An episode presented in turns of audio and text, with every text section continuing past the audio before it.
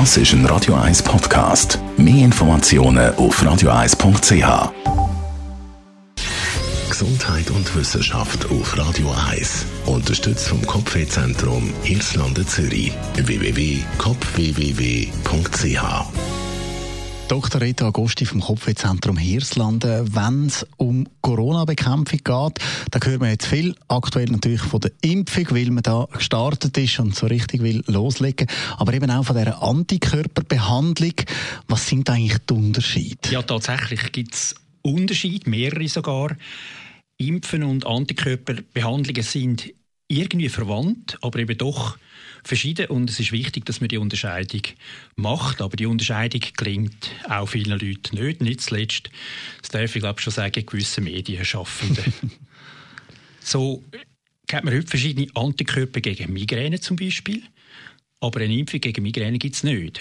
Dafür kann man gegen Covid-19 impfen und gleichzeitig auch Antikörper verabreichen. Es sind also effektiv zwei verschiedene Sachen. Wo liegen denn jetzt die grössten Unterschiede? Also fangen wir mit den Antikörpern an.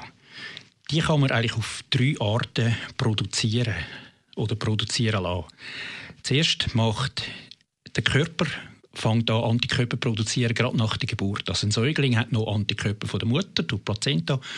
Und sobald irgendetwas Fremdes auf den Säugling kommt, und das ist dann viel, in so einem jungen Leben, fängt er an, selber Antikörper zu produzieren. Also aus, dem Sicht, aus der Sicht vom Immunsystem sind vor allem Viren fremd, aber auch größere Partikel wie Pollen oder einzelne Moleküle, wie zum Beispiel Antibiotika oder vielleicht auch Nickel, zum Beispiel in Metallteil, Schmuck und so weiter.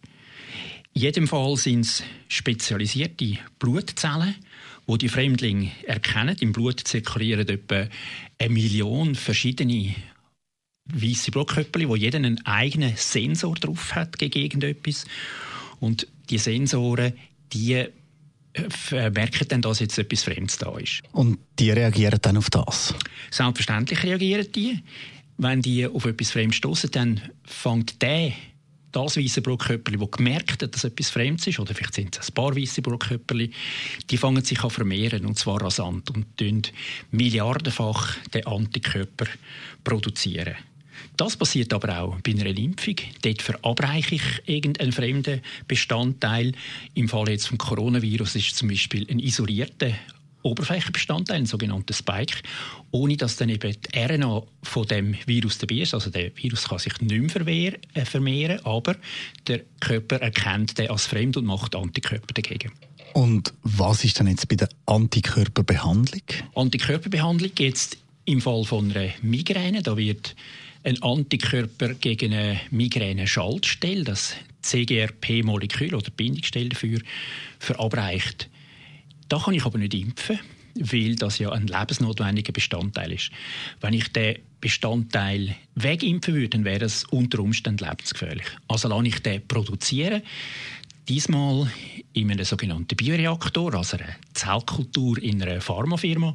Die tut dann nachher aus dieser Zellkultur rausnehmen, isolieren, verpacken und verabreichen.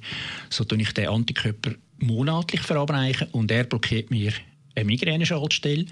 Das heißt, ich kann nachher zwar vielleicht noch Kopfweh, aber aus dem einfachen Kopfweh gibt es keine Migräne mehr. Und wenn wir jetzt bei Corona anschauen, da gibt es ja auch eine Antikörperbehandlung, aber mit fremden Antikörpern in dem Sinn. Bei Corona kann man das im Prinzip auch machen. Die werden zwar nicht produziert, aber die kommt man über von Betroffenen, Patienten, die Corona hatten. Und dann redet man von Serum. Also dann nimmt man Blutbestandteile ohne weiße und rote Blutkörper und kann aus dem Serum dann die Antikörper wieder gewinnen und die jemandem verabreichen, der zum Beispiel schwer krank ist, damit der Verlauf nicht so schlimm wird. Danke vielmals für die Erklärungen, Dr. Reto Agosti.